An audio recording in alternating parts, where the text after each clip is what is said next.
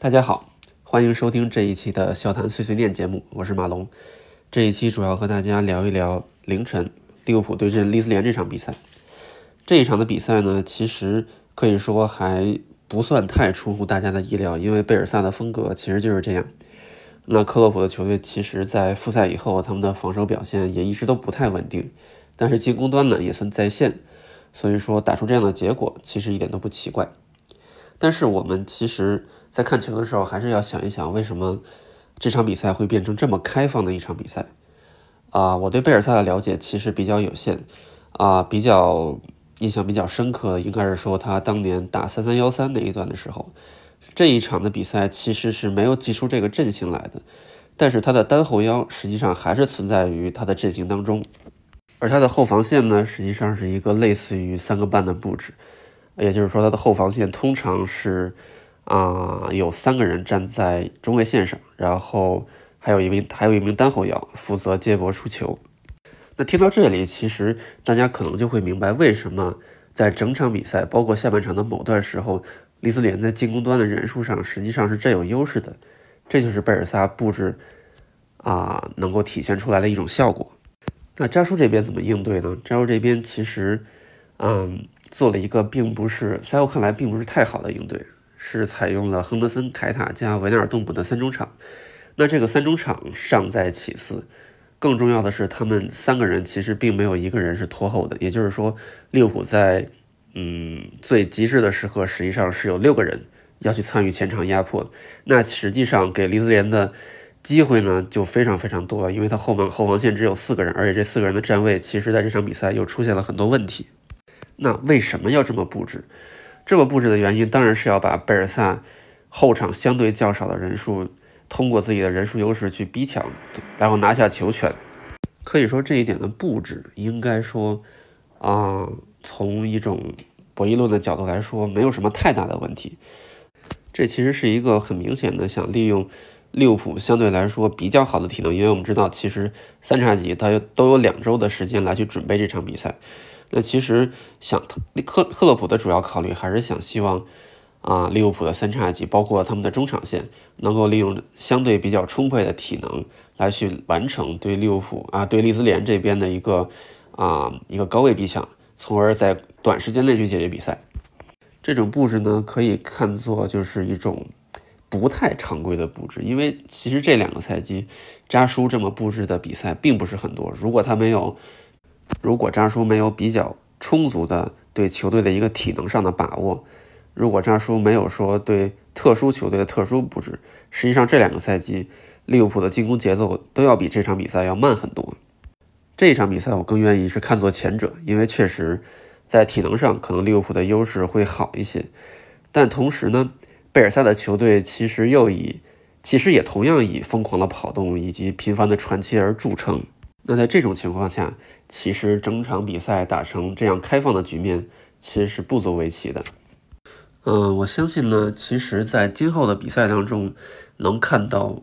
利物浦用这样战术布置的机会，可能也不是很多。因为一方面，克洛普要考虑球队的整体的体能，然后另一方面，现在面对利物浦赶上单后腰的球队，其实也不是很多。但是呢，这又是一个不太好的迹象。我们可以看到，其实最后一场热身赛，利物浦打的类似于一个四二四，或者说一个四二三幺的一个比较压迫式的一种四二三幺。啊，还有包括之前的社区盾的比赛，在搏命时刻其实也是这样打的。那这样的后果其实就是利物浦投入了在前场投入了非常多的人数，但是随着体能的下降，或者说随着对手啊传切密度的一个加强，那克洛普的球队在后防线上其实面临的压力非常大。嗯，在这样的情况下，后防线出错可能不是孤立，因为实际上现在利物浦的后防线有两个非常不稳定的点，阿诺德就不说了。那戈麦斯在本赛季的状态其实，嗯，也不能说本赛季，从复赛到现在的状态其实都有一定的问题。我们还记得他作为一个身材比较小、速度又比较快的中卫，然后被斯特林路啊被斯特林过掉，然后造点，然后包括今天这样的啊比赛，然后被。对面的前锋直接一步趟掉，而且还是最后一名中卫，那这种失误其实都是不应该的。第一个丢球呢，其实啊，很多人都觉得是阿诺德和戈麦斯的啊背过导致的。但实际上呢，克洛普在赛后其实说的非常明白，这个球更主要的是阿诺德的站位出了问题，因为在第一开始，因为我们都知道，其实对于后防线来讲，啊碗状站位和平行站位其实都是比较常见的。但如果说两个边后卫拖在后面，那其实是相当于你只有一层防线的保护。那戈麦斯如果再补上来，其实也是比较费劲的，因为你是从一个相对靠前的位置回追，那你这样的话很容易就被对方晃过。所以说，其实现在更大的问题呢，是利物浦整个后防的配合存在着非常严重的问题。这也就包括第三个丢球，实际上是比较典型的一个。进攻球员穿越区域盯人防守的不同防守球员的防守区域带来的一个问题。这个球你可以责怪琼斯说他没有跟住球员，也可以责怪说法比尼奥他最终实际上也没有对进攻球员完成补位。但无论如何，这些都是球队防守端一个配合的问题。而这些问题其实，在复赛以来，嗯，其实问题都有所放大。那这个时候，其实。相对来说，一名有分量的中后卫是可以解决这样的问题的。嗯，这也是我不太明白为什么到现在利物浦都没有在失去罗弗伦之后引入一名相当有分量的中卫来去对整个防线有所提升，也包括像今天范戴克这样的失误，我们其实也不能指望说他的水准一直保持在现在的一个水平上，这是不可能的。但是他也不可能一直都。保持在一个顶级巨星的水准，人总是要下滑，人也总是要遭遇到伤病。那这个时候，利物浦是不是还有足够的人选来去应对整场整个漫长联赛的一个夺冠期间的防守问题？那这个实际上是非常关键的啊！现在在我看来，后防线固然有配合问题，但是球员的个人问个人能力问题其实也同样的严重。那这个时候，啊，如果说在冬窗在在夏窗关闭之前不能引入一名合适的中后卫的话，那么这个问题，我依然看好会伴随利物浦整个赛季，尤其是在克洛普在某些比赛情况下不得不采取不保守的策略的情况。那这个时候依靠现在人员构成的后防线，包括现在的相互配合水准的后防线，这是显然是不行的。目前来看，这三个丢球有两个是个人失误啊，还有一个是整个球员的一个配合问题，可能看起来还好，但是在漫长赛季当中，我觉得他依然会成为。利物浦在本赛季的一个挑战冠军的一个阻碍吧，嗯，不说太远的比赛，就下一场对切尔西而言，能不能抵挡住切尔西在本赛季重组的这样一个进攻线，其实都是很大的问题。我们知道，其实切尔西也是依靠前场的这样的一个传切，快速的传切，然后包括反击去解决利物浦啊这样的一个脱节的问题的。那其实，在上个赛季当中，已经对利物浦造成了这样的困扰。那在现在利物浦后防线的问题进一步放大的时候，其实这是我们这才是我们应该担心的问题。贝尔萨的球队其实也就是小试牛刀而已啊！如何面对像切尔西这样、像阿森纳这样在前场传接非常有成效的球队？这其实，在利物浦的强强对话当中，都是对利物浦的考验。最后，我们来说一说凯塔这场比赛用凯塔的原因，除了我们刚才说的，